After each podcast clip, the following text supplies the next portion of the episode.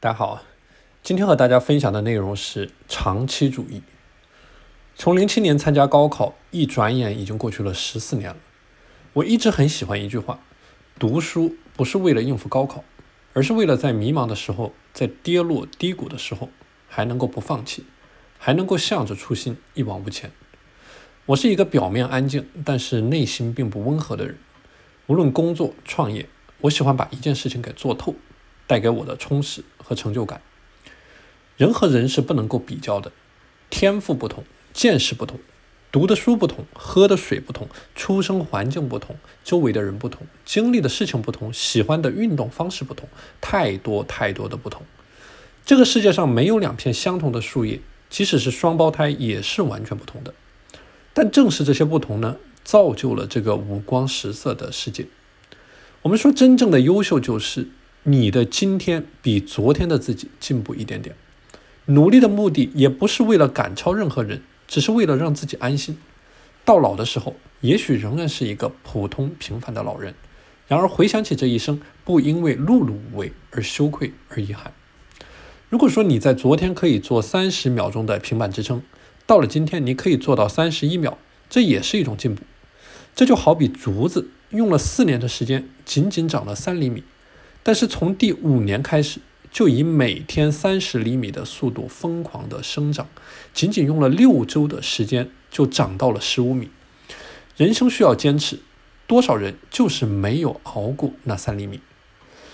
无论是在创业上，在工作上，在个人成长上。我其实一直非常关注怎么样去寻找长期主义的事事情。在我的理解呢，长期主义应该是一种信仰，就是去锁定一个卖点、一个习惯、一门专业、一个产品，世世代代的去死磕这一个点，把一条路走到黑，再从天黑走到天亮，不管刮风下雨下刀子都不能变。只有这样，在概率上才有可能成功。而这一切都离不开信仰的力量。我给大家举几个例子：一九九五年的夏天的时候，十七岁的高中生科比每天早上五点钟去训练馆，晚上七点钟走人。五年后的夏天，他拿到了第一个 NBA 总冠军的戒指。为了庆祝自己夺冠，那年暑假他练习了两千个新姿势的跳投。金庸的时代没有互联网。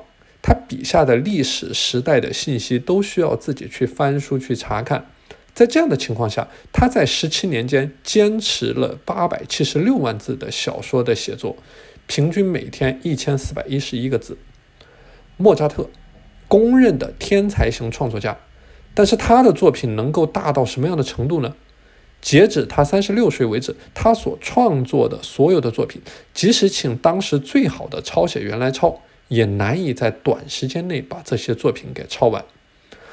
肯下笨功夫，这本来就是一种天才的象征。肯努力，它本身就是一种天赋。这个就像爱因斯坦说过：“复利是世界上的第八大奇迹，威力超过了原子弹。”在时间管理的二八定律的加持下，你成为一个领域的前百分之二十是迟早的事情，因为你总有一天会迎来你的复利的拐点。好了，今天的内容就和大家分享到这里。大家如果想加入到我的时间管理的打卡社群，欢迎添加我 P A N L E O N 一九八八 P A N L E O N 一九八八，我是时间管理潘玉宽，我们下期节目再见。